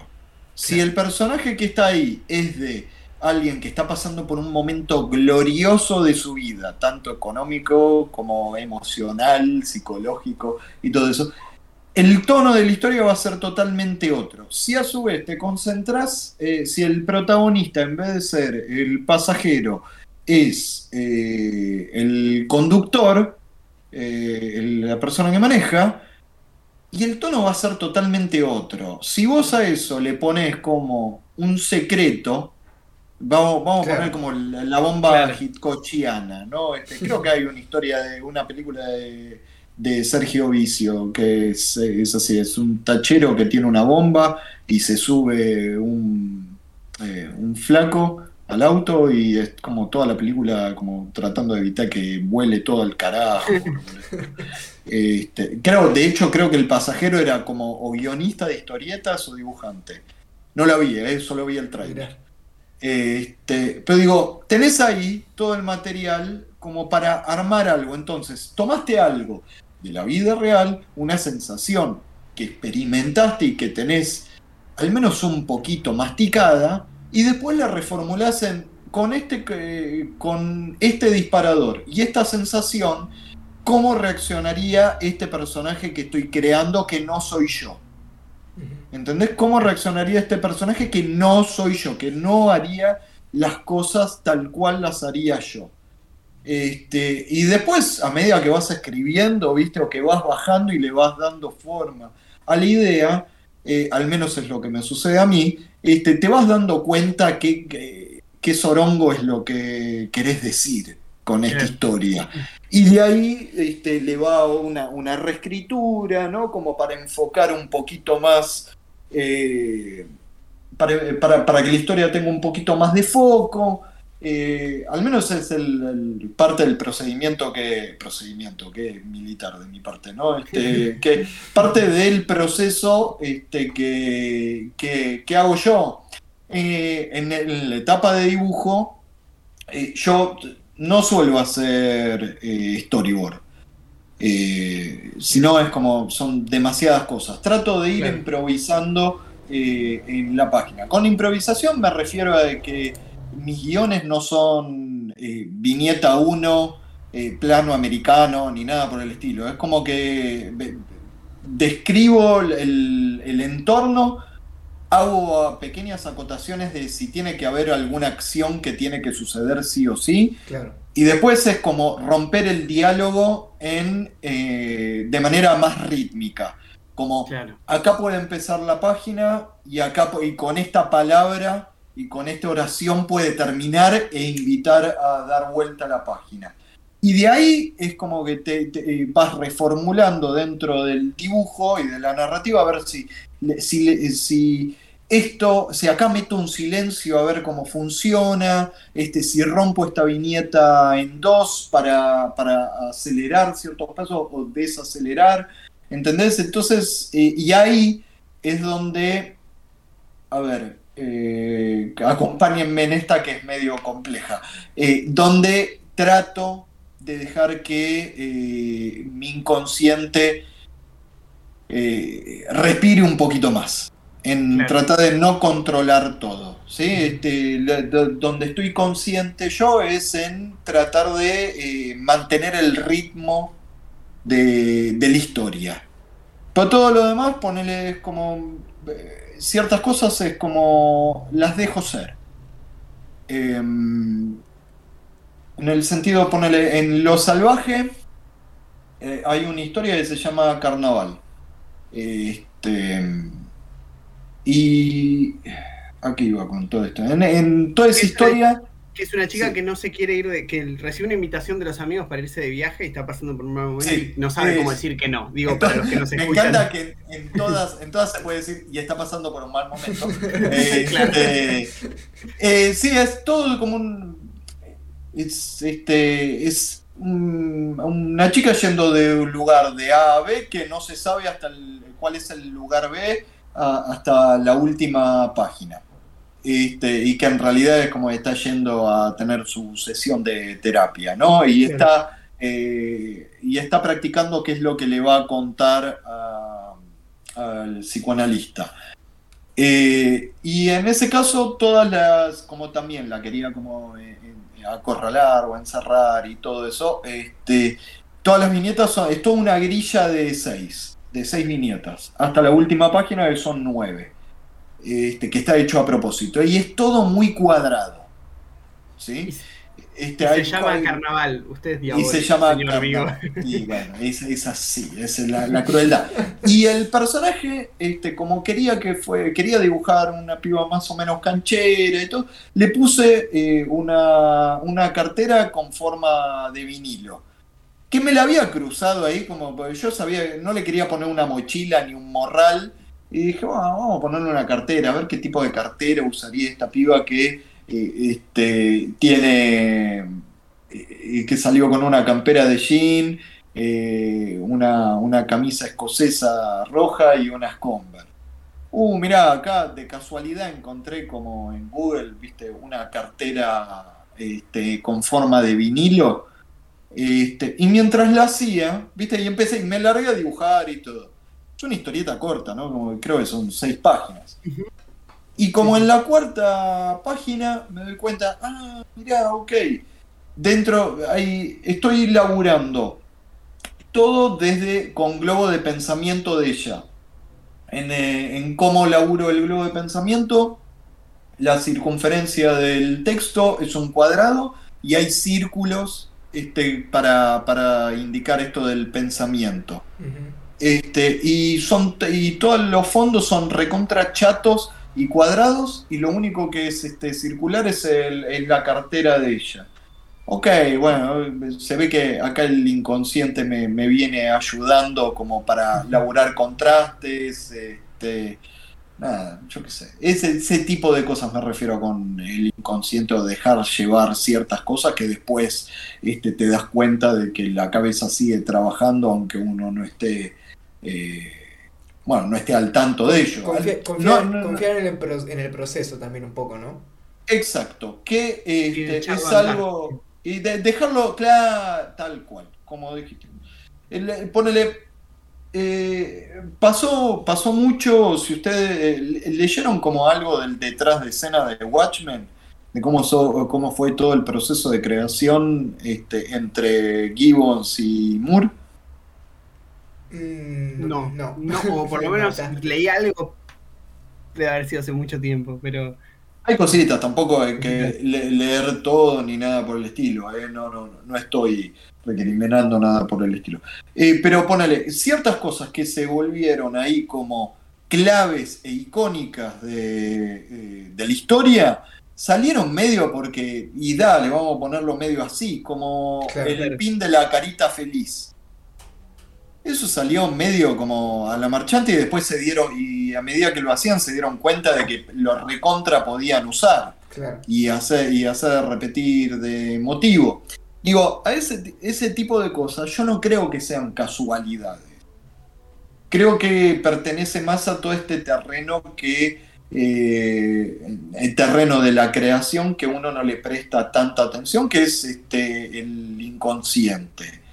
Eh, que yo creo que Me parece, por ejemplo, muchas veces eh, cuando alguien se siente como muy intimidado a la hora de escribir, es por pensar justamente que todo es una decisión súper consciente y obviamente que se, se ve como un trabajo súper arduo, pero mucho de esto sucede en, en el camino. claro, claro, digo, Es más satisfactorio, ¿no? Vos dijiste que, de descu- que descubrías cosas también, como que no termina siendo un juego que te, si supieses a dónde vas no sería más aburrido, ¿no te pasaría que sería más aburrido en tu caso? Yo creo que, o sea, yo cada tanto sé o tengo, tengo como una idea hacia dónde, hacia dónde voy, pero, pero, pero, este, no, no, no estoy para nada seguro de las cosas que me puedo encontrar en el camino. Claro. Eh, este, o sea, hay un foco y un porqué, este, de, de saber hasta dónde me gustaría llegar o qué es lo que quiero decir al respecto. Que lo logro es diferente o también puede pasar que a mitad de camino este, es como que me dé cuenta que en realidad estaba diciendo otra cosa con Claro. esta historia. Este, eh, Sí, yo creo que, que ahí es clave también como poder estar consciente de esos procesos, ¿no? Que, que van, Sí. que van apareciendo. Y creo que un poco del aprendizaje de, de dibujo y de historieta es más que nada como estar atento a que todo vaya más o menos bien y también como, no sé, esto es mi, como yo lo pienso, no sé qué piensa, pensarán ustedes, pero también como si el proyecto tiene que cambiar para que se logre hacer, a veces es como bueno, no hay otra, ¿no? Es como, en ese sentido yo, por ejemplo, trabajo de una manera muy, muy similar a la tuya, Pablo, en cuanto a un guion más impresentable, y me parece que eso ayuda a la hora de, de, que, de no escribir todo sobre piedra también, porque eso a veces, hace, eso a veces hace el proceso Sí. complicado, como tener una idea, tal cual. La idea más fija de algo Sí. generalmente es la que por ahí no se termina haciendo nunca, ¿no? Es verdad, es verdad. Y, pero Sí, es si no se convierte en rellenar cajas, sino también. Tal cual, convertís en ilustrador y no en narrador. Hmm. Eh, eh, Viste, si ya viene todo como viñeta 1, este, hay 500 barcos que se están viendo de esta manera. No, date cuenta que eh, la escritura en la historieta es gran parte, al menos de la manera en que la que tenemos de trabajar nosotros, es gran parte en la página de la historieta. Eh, y, y también de ahí vienen todas estas cuestiones de, eh, primero eso, es como eh, arrancar, arrancar dando o trabajar el guion como algo que me da la sensación a todos, este, y Pablo, que son cosas que podemos ver solo, leer y entender solo nosotros, ¿no? Este, Sí. lo que, este, eh, y desde la página, eh, dar, dar un poquito más de libertad y, y contar las cosas en lo concreto. Me- a ver, si lo tenemos que separar, el, y, y no sé si estará bien esta analogía, es eh, lo que está en el guion, a cómo lo hacemos, es como lo que practicamos en nuestra cabeza antes de decir algo. Este, y lo que está en la página es lo que en concreto lo que sale. Este, que, por ahí a mitad de camino es como que uno lo va, lo va reformulando, este, le va dando otro tipo de intenciones, se va revelando el, carácter verdadero de, la persona que lo dice, no, no necesariamente del autor quien, lo, eh, quien escribe las cosas, sino del personaje que está diciendo esas cosas que imaginamos nosotros, que diría el personaje. Son todas unas vueltas estas cosas. Este, entonces, a ver, eh, esta cuestión de lo consciente y lo inconsciente a, la hora de hacer no es exclusiva, me parece, a... Eh, sin duda no es exclusiva a la historieta o la, pintura, la música, el cine, bla, bla, bla. Eh, piensen, y esto es como una analogía que se la robo a Bill Evans, el pianista de jazz. piensen cuando ustedes están manejando. Eh, yo, no, yo no manejo, ¿no? Creo que ninguno de eh, los tres manejamos. Nos quedamos todos con el, relojito dando vueltas. Entonces, llamemos al, remisero que te. Claro. Este, eh, pero cuando. le vas indicando. claro, pero. ok, no manejo, pero cualquier otro tipo de actividad, cuando están caminando.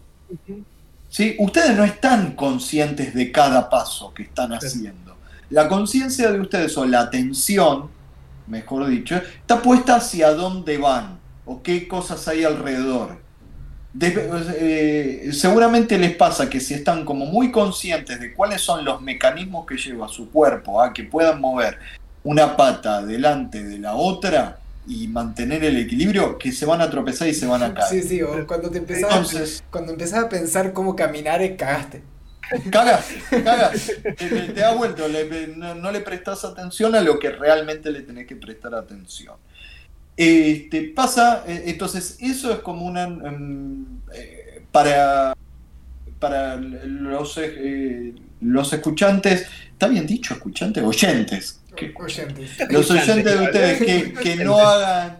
Está bueno, los oyentes de ustedes que no necesariamente hagan historieta o que se dediquen a algún tipo de disciplina artística o hayan practicado ningún tipo de disciplina artística. Ese me parece lo de esto, lo de caminar y estar yendo a un lugar y prestando atención en qué, en qué calle estás y si hay gente conocida o si está pasando algo alrededor tuyo, es donde está la conciencia y eh, en cómo caminar, la velocidad y en todo eso este, es eh, el inconsciente.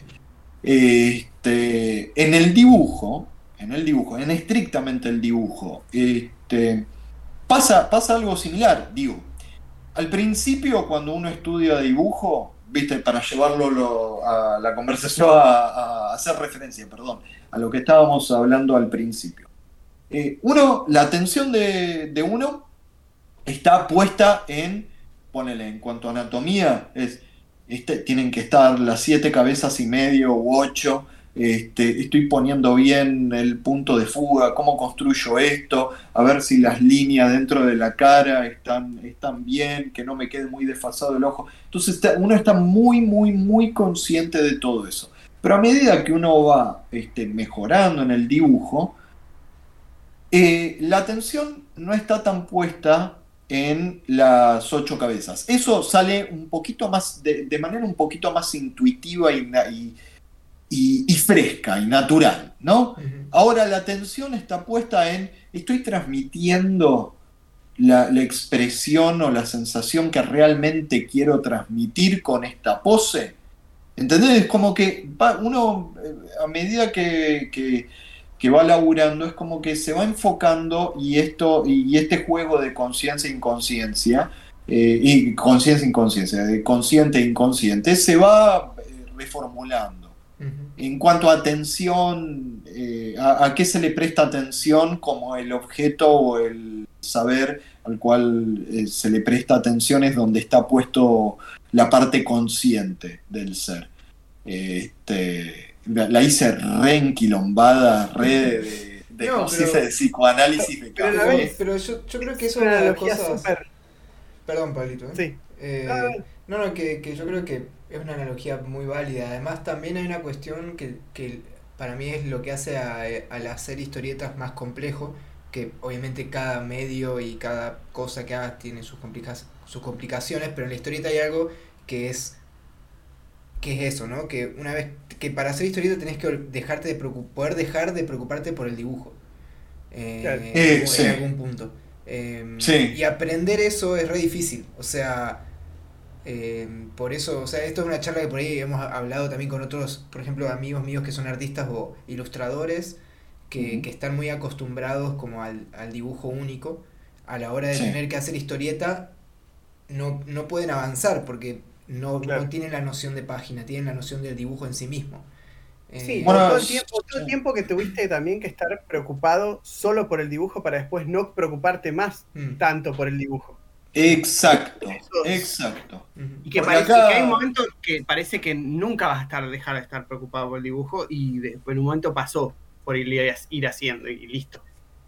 Yo creo que eh, con respecto a eso, sí es verdad que la historieta no es para, para decir que somos especiales ni nada por el estilo, ¿no? Pero la, la historieta tiene algo de especial que normalmente, o digo, es más común que en otras disciplinas artísticas, que eh, la persona que hace las cosas es una sola y tiene que estar muy presente o muy consciente de las cosas que hace. En el sentido de, eh, de que, eh, nada, tenés que dibujar cada centímetro cúbico de la viñeta. Y además las letras. Y además el color. Y además todo, controlar, el, controlar, no, manejar este, las dimensiones para la reproducción. Eh, entonces, nada, es como que eh, eh, es muy difícil, es muy difícil no terminar cansado, no, después de, o sea, todo un tema terminar una página. Eh, y con respecto a eh, la historieta y ponerse preciosista con el dibujo, como me contás, Atos, este, de tus amigos, eh, Son- yo son- tengo sonó, la- sonó bardeada, ¿viste? No, no, no, no, para Sal- nada, saludo, para nada. saludo a mis amigos. Si siguen Saludos. estando ahí Ah. afuera. A no puedo tomar eso. más revises por el barrio, a todos tiene más amigos. Esto, acá le- le- terminamos y digo la dirección de todos. Este, pero digo, a ver, yo tengo como una visión um, que, ah, que va cambiando, ¿no? Pero, eh, pero es la idea de tomar el dibujo de la historieta como un símbolo. ¿Sí? Como algo, como algo que tiene que ser leído y no visto. Como parte de una gramática de, un, de un- de un Exacto. texto, por ejemplo. Exacto, exacto. Es el abecedario en el que estás planteando el tono de tu historia, o parte del tono de tu historia. Está el- el- los símbolos más universales, que son las letras, este, y está este que es súper personal, que es tu estilo de dibujar. Entonces, eh, ciertamente hay dibujos que son más preciosistas, este, que ayudan a elaborar cierto tipo de tono de historieta. Eh, pero lo que tiene de lindo la historieta es que hay cierta, no, no, no existe universalidad dentro de este, la manera de ver las imágenes como puede suceder en el cine, donde son todas personas. No, al menos el cine live action, ¿no? Que, what an English. Este, entonces, el tono, ya que hablábamos de Nick Darnazo en Sabrina, el tono del dibujo o el código en el que te, plan, eh, te va proponiendo Nick Darnazo desde el dibujo ayuda al tono de la historieta en sí. El hecho de que dibuje a todos los personajes con una línea súper finita, este, co- como recontra despojados de, de detalles y ciertamente de emociones, porque rara vez hay un personaje cuyas cejas se le mueven un poquito, la boca se le mueve un poquito, este, ayuda a este, plantear el, el tono dentro del estilo de, de Darnazo. Diferente sería, o sea, mismo guion y todo, diferente sería si lo agarrará, si agarrará esa historia yo o ustedes. Creo que lo harían diferente, el tono cambiaría, la historia sigue siendo la misma. Sí. Es otra cosa. Sí, Sí, yo creo que hay una cosa que tocaste muy importante, es esto de, de, de qué importante entonces al leer, esto de estar atento a, preguntarse por qué me pasa lo que me pasa con esto que estoy leyendo, qué es lo de cómo está dibujado, cómo está, eh, cómo está encuadrado, que nos genera esto. Sí, digamos, sí, yo no. O sea, me parece que es una pregunta que se tiene que hacer todo, toda persona que haga. ¿sí? Sí, sí, no, no, no el lector, sino es como. El lector, digo, la, eh, nos hacemos esta pregunta para que el lector entienda esta respuesta que, que está transmitida desde el subtexto, ¿no? Este, o desde que, que irradian las páginas de lo que estamos planteando. ¿sí? Este, por eso, para mí, toda historieta eh, es como que eh, las primeras páginas son para plantearle. eh, para plantearle un código en el cual tenemos que no negociar, sino que tiene que, eh, tiene que aceptar el lector. Este es el estilo, este es el tono, este es el ritmo. Y normalmente, este, digo, sobre todo ponerle gente que, que- cuyo estilo es tan poco tradicional como el de Darnazo, ¿no? Este, aún así, creo que todas las historietas al principio es como que plantean o le sugieren eh, un ritmo y un tono este, y, y- y otras cosas más al lector. Este, de prepárate para este, lo que se viene. No desde el punto de vista de la historia, simplemente, ¿no? Este, incluso de, eh, exacto. De, de, de- sí, de- de todo lo que, de todo lo otro. Sí, y mismo ahí entra como también la edición, si acompaña o no acompaña a, Exacto. a esa visión. Exacto. Eh, es como ahí Ahí- también es interesante. Ahí estaría buenísimo que cada autor pudiera decidir, este, eh, eh, pudiera decidir en qué formato va a ser impreso su trabajo. Está bien. Eh, hay, hay realidades económicas, digo, yo no, no, no, no puedo eh, imprimir este, mis cosas a, no sé, 50 por 70 cada página, ¿entendés? Cómo se funden todos. Pero, pero, pero, sabiendo de que hay cierto tipo de cosas universales, o de que hay ciertos formatos en los que se trabaja, eh, es interesante también por parte del autor, eh, de la persona que hace, eh, el establecer, digo, tener en cuenta la relación que eh, el lector tiene con el formato de, lo que, de aquello que está leyendo. ¿A qué me refiero con esto? La, la historia no va a cambiar si, si una historieta está. La misma historia se imprime en A5 o en A2. No, no, el villano va a ser siempre el mismo y todo eso. La relación y la experiencia de lectura es otra, Pero inevitablemente es otra. Piénsenlo de esta manera para tratar de convencerlos aún más. Es totalmente, es diferente la, la experiencia eh, como espectadores de ver una película en un cine a verla desde la pantalla de tu celular. ¿Entienden? Entonces, digo, hay películas que este, por ahí, o videos que se pueden ver mejor desde un celular y que desde un cine es como demasiado. Eh, Es como un- es de- totalmente desaprovechado. Ahora, Lores de Arabia, y medio que te perdés un poco de la peli, ¿no? Si, si la ves el, el teléfono. Claro. Bueno, Eh, es como lo Cosas mismo. que son como muy aburridas de ver después en la tele. Sí, por ejemplo, imagínate. Claro. imagínate verte una sitcom en el cine. Es como la cara de alguien gigante, tipo como tres personas gigantes así en un living, tipo. Exacto. No es interesante. Exacto. Este, entonces, lo que, tam- eh, lo que pa- también tenemos que tener en cuenta a la hora de hacer es eh, eh, pensar el formato este, posible o deseable en el cual se- las cosas que hacemos se van a leer. Porque sabemos de que a mayor tamaño de viñeta, la experiencia de lectura es otra, porque ocupa más espacio. Entonces la, la inmersión eh, con esas cosas es diferente.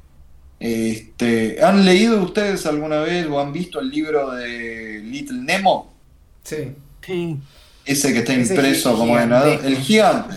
El- Pero el- digo, No ver. comprado, pero. no, pero- es imposible. No, no, no, no, no, eso es- son cinco aguinaldos y Sí, saldar la deuda externa de comprar el libro ese. Eh, este, pero digo, a ver, era, eh, era la norma en ese momento, eh, a principios de 1900. De Little Nemo que salía 1902, 1916, era alrededor, ¿no? De eso. sí. Sí, sí, sí. Muy Eh, eh. Muy, muy, muy principios. Es súper diferente eh, leer esa- esas historietas en el formato en el que se tenían, que, que estaban pensadas para ser publicadas, que incluso en un formato tipo A4, que es bastante grande A4 para un Mm, libro de historietas. Sí. Entonces, ¿se pierde bastante? ¿Es, eh, es- ¿Se pierde la historia? No. ¿Se pierden los personajes? No. ¿Se pierden los colores? No, no, no y no. Se pierde o se transforma eh, eh, o se degrada, o, sí, más, más se transforma, la experiencia de lectura. Este, hay veces que en esas cosas es un tanto peyorativo, en otras gana. Digo, eh, sería súper incómodo leer cualquier manga en el, en el tamaño de Little Nemo, en A2. Mm. ¿Entendés? Como, primero y principal, porque ya tener el libro ese, no te lo podés llevar a la cama. Eh, eh, digo, nombro la cama como lugar cómodo de lectura. Esas cosas se leían una página por semana y este, la, la- la foto de la época es este, eh, los nenes tirados en el piso leyendo ese formato sábana, ¿no? Claro. Este, como recontra cerca. Sí, como el otro Oh. extremo, justamente, viste, cuando vos agarrás, por ejemplo, un manga, pero japonés, Sí. el papel es flexible, el papel es liviano, puedes cargar cinco en la mochila si quisieras, Tal cual. no te va a pesar. Está Y pensado ahí- para eso, para, para cómo se va a leer el otro, el, yendo al otro extremo, ¿no? Y no por al, y no por nada, digo, este, le- suele ser la norma dentro de el mercado japonés de, este, primero y principal, libros enormes y un sistema de producción, pero eh, desmadrado, digo, 17 páginas por semana, Sí, en- sí. contra una. ¿sí? Entonces, a ver, la relación que vos tenés con el tomo o eh, el tomo del manga ese es diferente, es algo más amigable, o no sé si es necesariamente amigable, pero es ese, esa, esa cosa de que sea fácil, transportable, que lo podés leer en cualquier lado, en el sentido de en el colectivo, este, en la cama, en un sillón, y no te pesa, no, no, no te rompes los brazos levantando el libro, hace que eso sea como objeto, como algo más, esto es mío, esto es mío. ¿entendés? Como esto lo, lo tengo, lo tengo siempre cerca, en cambio, ponele, el libro de Little Nemo es para ocasiones especiales, ¿no? Ya no entra en ninguna biblioteca, sale carísimo, este, ¿entendés? Son diferentes experiencias de lectura y diferentes maneras que tenemos de relacionarnos con el libro como objeto. ¿sí? En el caso de que sea libro, lo mismo le va para la revista. Y- la revista es un poquito más maleable, ¿no? Pero- Pablo, y una preguntita, ya que estamos hablando de formatos, eh, Sí. ¿volviste un poco a este formato de revista con Dusko? Sí. Eh, porque digamos que, bueno, más allá de la cronología, pero en, en mi cabeza es como Doppelganger, eh, Lo Salvaje y Dusko. En mi Eso cabeza, sí. ¿no? No, no, en Eh, la realidad también. de una. Eh, Hoy combinan, y hay, hay- primero, o sea, a mí me encanta el formato de revista, me parece que es como muy interesante, eh, pero ¿hay alguna razón específica por la cual esta vez se haya convertido en revista y no en libro? ¿O es más como una, simplemente salió así? Eh, o sea, eh. ¿hay, una idea de trasfondo o fue como, bueno, llego a tantas páginas, lo hagamos revista en vez de libro, por ejemplo? Ya las páginas las tenía, este, y tuve que completar con, con un par de historias y eso. Pero las eh, otras historias que están ahí es como que las tenía y nunca las había publicado. O habían salido, ponele en. La, primera historia de Dusko salió en, en Guiso, que está buenísimo y son gente demasiado hermosa. Y, estuvimos charlando el último episodio, así que pueden ir a ver. Es verdad, cierto, con Luquita y con la gente de Barro. Sí, y con Agos. Ahí está. Y a ver, esa historia salió ahí. Eh, salió publicada ahí. La taza, que es este, la segunda historia de Dusko, salió publicada hace un par de años en una Orsay, gracias a, Martín Felipe Castañé, que es un novelista argentino muy, muy bueno. Este, y el resto, el resto no, no, se vieron publicadas en ningún lado. Eh, acá, ¿no? Este, y, fui completando ahí unas cositas. ¿Por qué? Porque yo vengo trabajando hace dos años, ponele, dos años y medio en una novela gráfica. Y no, viste, es como algo tengo que sacar. Pasaron cuatro años este, desde Lo Salvaje. Y, cuatro años en los que yo seguía haciendo cosas, digo, publiqué ahí en Orsay, en Fierro, publiqué afuera y todo, pero venía extrañando sacar cosas de, eso. Y como no, no, iba a terminar para este año la novela gráfica, hablando con Santiago, Santiago Can, este, me dijo, es como, mira, estamos sacando estas cosas, estas cosas, estamos sacando este formato eh, de, revista. Y es como, dale, este, hagamos algo. Y y extrañaba, y a mí me gusta también como mucho el formato revista. Primero y principal porque es un formato súper accesible económicamente para entrarle a un autor. Mm, ¿Sí? Este, y es también económicamente viable para un editorial para jugarse con un autor. ¿Sí? Este, también con algo dentro, por ahí un autor que podría sacar libros, pero quiere hacer otra cosa más más jugada en otro formato. En, otro formato es, otra la relación que tenés con la revista que con el libro, ¿viste? Em, a ver, em, y era una manera también para mí de, de, sacar cosas, de volver al formato revista, este, del cual me encantaría, o sea, Ojalá que venda lo suficiente Dusko, así puedo sacar un número 2, porque ya tengo la mitad del número 2 hecho. Eso yo te digo, eh, justo yo estuve, estuve leyendo eh, unas cosas de Adrián, Adrián Tomny. Sí. Em, y, nada, y la revistista Dusko me, hizo acordar mucho a su revista en algún punto y me encanta. O sea, ojalá que le vaya lo mejor y que se convierta en algo eh, en una revista que vaya saliendo cada tanto. Es como me parece muy bueno. Mm, mira, mi idea, este, y ahí hablamos de Tomine y de todo eso.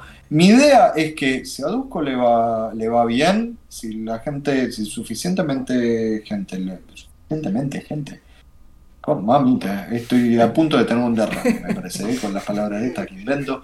Pero si, si lo compra la suficiente cantidad de personas, eh, yo quiero sacar Dusko dos veces al año. Puedo sacar Dusko dos veces al año. Que me parece que es como una, una regularidad este, más que viable. Para, al menos para acá, para Argentina. Mira qué buena primicia que este, pero, pero bueno, para eso también, viste, es como que le tiene que resultar rentable a Maten al mensajero. Claro. Este, porque digo, me, están pagando por eso, este, están haciendo una inversión enorme. Eh, y, yo honestamente quiero que le vaya bien, no solo a Dusko, porque depende de mi trabajo ahí. No solo mi trabajo, me, me, me, está gustando últimamente decir que si no compran Duco me voy a suicidar. Este, eso, eso, eso una de las cosas que me anoté en la lista es el mensaje de que este, si no le va bien, es tu, último, tu última publicación. Sí, es, es medio, medio chiste, medio como que me estoy, estoy llegando a una edad en la cual si no medio que si no la pego o si no, si no empieza a levantar la cosa rápido, es como me vuelvo en escoria de la, de la sociedad y sale, sale corchazo. Este, así que nada, esto, mi, mi, vida está en la mano de sus oyentes, de ustedes.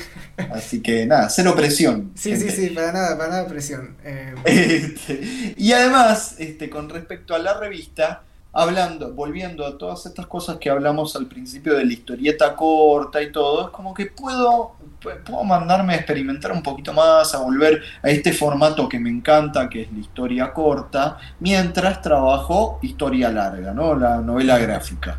Este, que lleva como bocha de laburo mucho más de la que me, había previsto.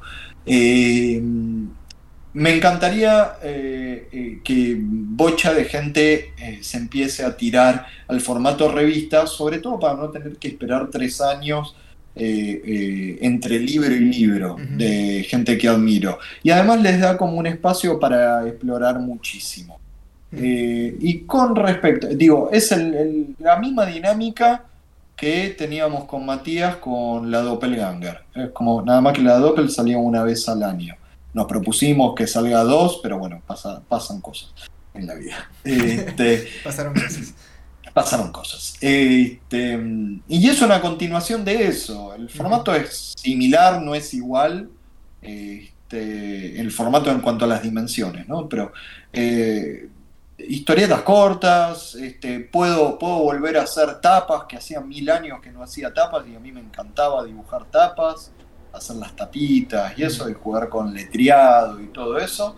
Este, y, bueno, y con Matías, con respecto a la Doppel y bueno, ahora con tú, este, o sea, nos recontramamamos de eh, Adrián Tomine, Daniel Close, este, yo qué sé, Julie Doucet, eh, Chris Ware, Viste, Chris Ware jodía muchísimo más con los formatos y todo, era una cosa bestial, bestial, ¿no? Pero, eh, yo qué sé, Stray Bullets, está bien, Stray Bullets era una serie, pero digo, el chiste, el chiste, la modalidad esta de antología de una persona, revista antológica de una persona, para mí está buenísimo.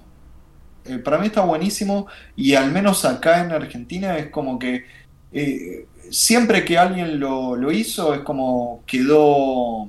La, gente sigue hablando de eso. Ponele con la K-pop de Lucas Varela, que era como la antología de él. Es como la gente sigue hablando de eso. Quizás no tanto como antes, porque ya ha, sacado, ha pasado mucho tiempo. Pero digo, me, encantaría que más gente probara eso. Este, para ver más, más regularidad en personas. De, eh, y no, y no tener como el foco en, hacer sí o sí novela gráfica. Sí, nosotros, por este, ejemplo, desde la editorial, eh, todo lo que tiene que ver con antologías, o sea, con una recopilación de historias cortas, muchas veces es como la única, la única o la primera posibilidad de editar a alguien. Porque, porque muchas veces es como, es más posible que vayamos armando algo, o sea, no sé, viene alguien y nos dice, mira, tenemos como pasó, como pasó con el libro que le editamos este año a Brian Hanches y a Pablo Dario, que es una antología de cuatro historias, ¿viste? Ellos vinieron con estas cuatro, cuatro historias y, era, y fue tipo, hagamos algo con esto. Y, eso también nos dio a nosotros una posibilidad de la edición de armar como un conjunto y generar esa obra que después salió de una manera muy diferente, no fue simplemente pegar con plasticola las cuatro historias, ¿viste? No, no, más vale, sí, yo un trabajo y creo que es algo que nos gusta hacer. También lo hicimos el año pasado con Titi Jun. O sea, el hecho de poder hacer uno más uno más uno y hacer algo que no sea tres, ¿no? Que sea cinco, ¿no? Que parezca mucho más... Eh, no sé, que parezca una obra mucho más sólida que simplemente unir tres cosas en, en, papel. Eh, Sí, creo, creo que le da, algo, le da algo interesante y sin duda aparece esto, por ejemplo con Pablo nos damos cuenta que aparece esta cualidad de, de- de- de experimentar. Eh, es como hay sin duda un... Es como un ecosistema mucho más relajado el de hacer una revista que el de hacer un libro. ¿no? Y también Pero, creo que de sí. alguna manera también para el lector es, es, eh, creo que revalidarlo también desde los autores y de las editoriales es una forma también de que el lector se va a dar cuenta también que no hay una cuestión jerárquica con la novela gráfica. Es, Mm. es otra cosa, es, es otro, es otro plato del menú, digamos, y, que tiene su propio sabor, digamos. Tal cual, y, y podés como autor mantener una constancia dentro de el ojo público, el ojo, el ojo público suena red de intrusos, ¿no? Pero, eh, o sea, de- de- de- pe- pero digo que lo- los lectores digan, ¿qué pasó con esta persona que desapareció, viste? Y de repente 10 años después, no, estaba trabajando en este libro que no vio nadie. Como, Claro. Que, eh, que incluso también para el, para el eh, para como editor, si el autor está eh, presente también, es más fácil después, o sea, digo, es más probable que el, un- el público, digamos, dos años después compre un libro si lo estuvo viendo en otro lado, digamos. Más vale, Pe- piensen por ejemplo en Pedro, en Pedro Mancini. Este, Pedro está constantemente sacando cosas. Este, no es que hace un libro cada cinco años y se mantiene a memes en Instagram, ni nada por el estilo. Este, pero todos los años, Pedro, al- eh, este año ya sacó un libro. Pues los, los años anteriores eran como, al menos dos cosas de Pedro salían. Salían, sí, sí, sí. Este, acá es esto con respecto a Dusko es tratar de mantener esa constancia nada más que este, en, en este tipo de serie, en Dusko, que todas las cosas que haga salgan ahí en Dusko y cuando tenga terminada como una novela gráfica sale con otro nombre. ¿No? Este, pero mantener cierto tipo de regularidad ahí con, con Dusko. Dusko, voy a seguir diciendo la palabra Dusko. Está muy bien, está muy bien. Está muy bien. Eh, y bueno, ya se nos va acabando un toque el tiempo, pero sin duda, quienes llegaron hasta acá hasta el final, compren Dusko, vale la pena, lo consiguen en todas las librerías. Y si no está O me suicido, Y si no es- básicamente. el, el autor se suicida si no lo compran y además eh, el editor se suicida si no van a la librería y lo piden al libro a la, a su- a la distribuidora Che. eh, Ah, Y listo. sí. Eh, porque ahora con todo esto ya saben que si su librería amiga no tiene los libros de Maten, no tiene los libros de Deriva, los pueden pedir y ahí exacto. se compran Dusko. Estamos con un nivel de tirar los chivos camuflados Sí, de una sí, manera sí, sí. que está tipo conducción. En cualquier momento podemos trabajar en intruso, en alguno de esos. Pero si lo haces, mira, nosotros al menos lo hacemos con un fin noble. Claro. eh, eh, más noble. no de- morir. Claro, no morir, no morir, no morir. Hagamos así, hagamos así. Si no compran Dusko, me suicido. Si este, no compran ningún producto de deriva ni Dusko, el remisero, el remisero de Pablo va y asesina a el- el- la persona que está al frente de Che Distribución. Así es. Eh, Eh, Bueno, nada, no sé, Pablito, si vos tenías Pablito. Yo creo que nos vamos con este ultimátum como Sí, para que yo quede creo que- claro que que, serio. Sí, sí. Para mí nos tenemos que ir cantando Fly Me to the Moon. Eh, ¿Viste? Como final de Evangelion. Y en, el, y en la versión del podcast del video de YouTube, en esto tienen que hacer Photoshop de nuestras caras como con sangre, y todo, como que ya nos morimos. Todo en y blanco y negro, menos la sangre en rojo. Eh, tal cual, o, o. Fanta, ¿no? Como estamos estallando, es como a mitad de- del podcast se empezó a poner el plan de implementación humana o como carajo se llama.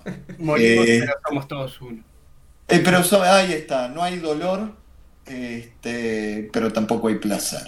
Eh, eh, así que, así que nada, sí, no, porque ya nos extendimos como dos horas, ¿no? Este, hablando, le voy a quemar la cabeza pobre a la gente que tenga que escuchar mi voz por dos horas.